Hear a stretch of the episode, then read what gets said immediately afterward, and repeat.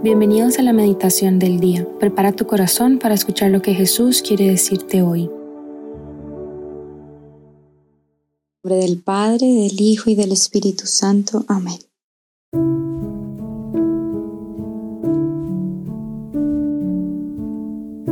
Ven Espíritu Santo, ven inunda este lugar, inunda mi corazón, mi mente. Te doy gracias por este nuevo día más de vida te doy gracias por poner sed en mi corazón, sed de ti, deseos de oración y de intimidad contigo. Te pido, Padre, ponga sabiduría en nuestro lenguaje, ternura en nuestra mirada, pon misericordia en nuestra mente que hace juicios, pon entrega y calor en nuestras manos, pon escucha en nuestros oídos para el clamor de los hermanos Pon fuego en nuestro corazón para que no se acostumbre a sus carencias y a su dolor. Y quédate con nosotros. Espíritu Santo, haznos gustar el pan del Evangelio. Y deja que en el camino mientras vas con nosotros se nos cambie la vida. Hoy, viernes 16 de febrero, vamos a meditar en el Evangelio de Mateo, capítulo 9, versículos 14 al 15. En aquel tiempo los discípulos de Juan se le acercan a Jesús preguntándole, ¿por qué nosotros y los fariseos ayunamos a menudo y en cambio tus discípulos no ayunan? Jesús les dijo, ¿es que pueden guardar luto los amigos del esposo mientras el esposo está con ellos? Llegarán días en que les arrebatarán el esposo y entonces ayunarán. Palabra del Señor. Gloria a ti, Señor Jesús.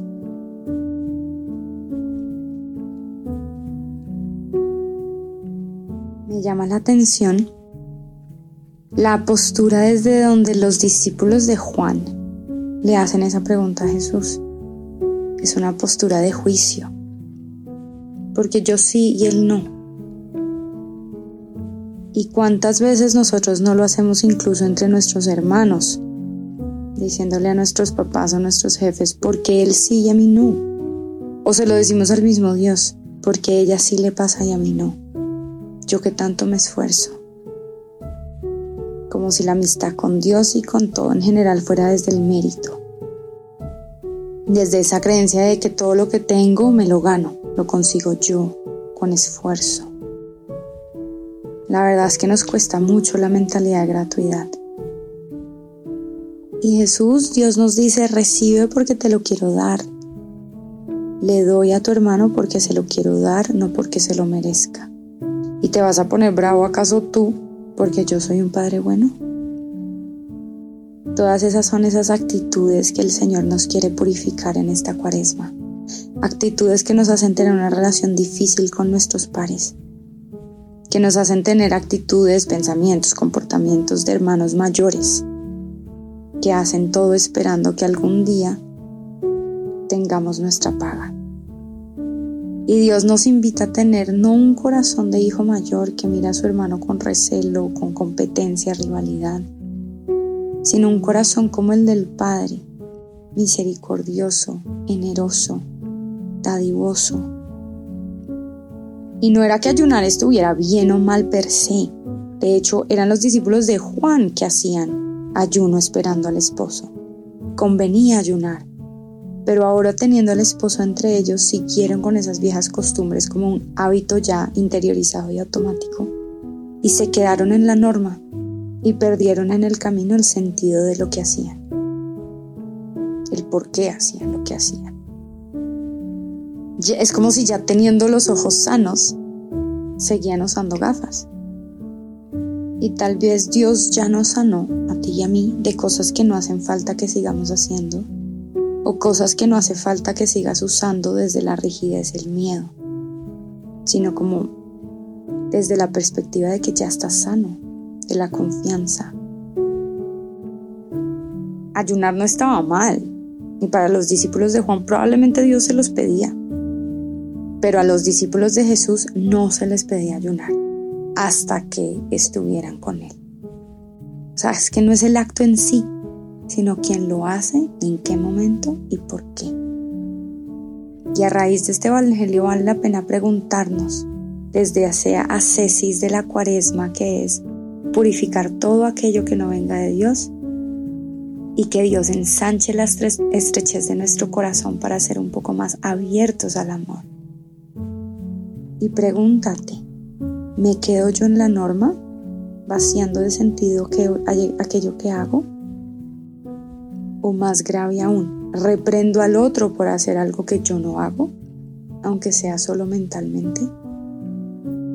Quizá para él esté bien hacerlo, pero no para mí. ¿O ponemos en el otro un yugo que Dios no le pone? ¿O a mí mismo me estoy poniendo un yugo que Dios no me pone?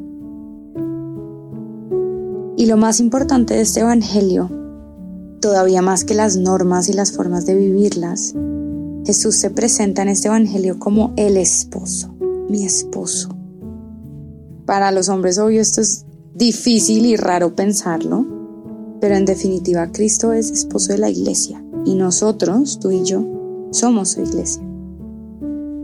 La relación esponsal es la relación más íntima que puede existir entre dos personas. Y es ese el nivel de intimidad que Dios quiere tener contigo. No solo es para los que se consagran a Él en la vida consagrada o célibe, sino que toda alma está llamada a la responsabilidad con Cristo. Y Él, más que cualquier norma o hábito por sí mismo, quiere ser tu esposo. Y por eso te pide lo que te pide. Porque el Espíritu es la responsabilidad de intimidad contigo. Y quitar del camino todo lo que no te lleve a esa intimidad. Y entonces en esta cuaresma vale la pena que apenas estamos arrancando. Vale la pena preguntar cuál es ese ayuno esa mini rutina o ese hábito que Jesús me pide instaurar para que Él sea más íntimamente mi esposo. Quizá Dios te hable con alguna palabra de la primera lectura de Isaías, creo que viene muy al caso. Y dice, este es el ayuno que yo quiero, soltar las cadenas injustas, desatar las correas del yugo, liberar a los oprimidos, quebrar todos los yugos, partir tu pan con el hambriento, hospedar a los pobres sin techo, cubrir a quien ves desnudo y no desentenderte de los tuyos. Entonces surgirá tu luz como aurora, enseguida se curarán tus heridas, ante ti marchará la justicia. Te propongo que leas pausadamente esa primera lectura de Isaías y te quedes con la palabra que más llame tu atención. Quédate ahí y deja que Dios te hable. Y quiero cerrar este momento de oración desde las palabras de las laudes de hoy que me parecen hermosas. Confírmanos, Señor, en el espíritu de penitencia con que hemos empezado la cuaresma y que la austeridad exterior que practicamos vaya siempre acompañada por la sinceridad de corazón.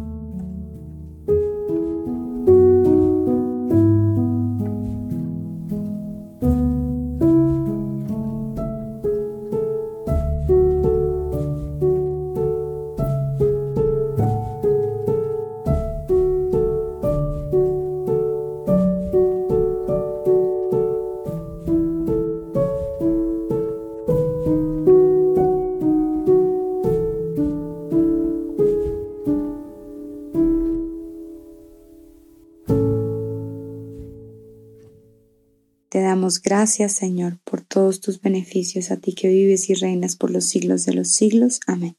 Cristo, Rey nuestro, venga tu reino. María, Reina de los Apóstoles, enséñanos a orar.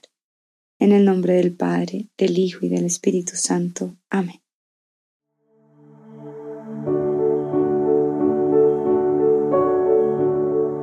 Te invitamos a quedarte un rato con Jesús dialogando aquellas palabras que resonaron más en tu corazón.